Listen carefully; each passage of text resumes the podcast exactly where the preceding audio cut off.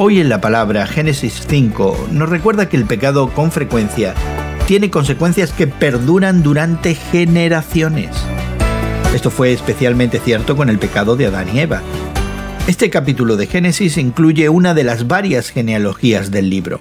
Observa que cada lista genealógica termina con una sola palabra en hebreo. Y murió. Ocho veces se repite esta palabra, convirtiéndose en un recordatorio constante de que la paga del pecado es muerte. La realidad de la muerte también es un buen recordatorio para nosotros en el día de hoy. Mucha gente vive negando la muerte, actúan como si esta vida fuera lo único que importa. Pero hasta que Jesús regrese, la muerte es una realidad que todos enfrentaremos. Hay una ruptura en el patrón de la muerte con Enoch.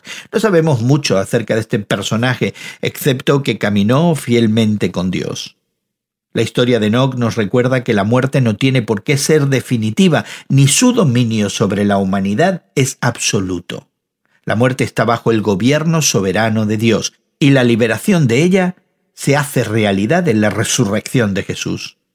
Así que, después de proclamar la resurrección de Cristo, Pablo celebra la muerte ha sido devorada por la victoria. Y es que en Cristo encontramos redención del pecado y de la muerte. ¿En qué se diferencia la visión cristiana de la muerte de la visión que vemos en el mundo? Hoy en la Palabra es una nueva forma de conocer la Biblia cada día con estudios preparados por profesores del Instituto Bíblico Moody. Encuentra Hoy en la Palabra en tu plataforma de podcast favorita. Más información en hoyenlapalabra.org.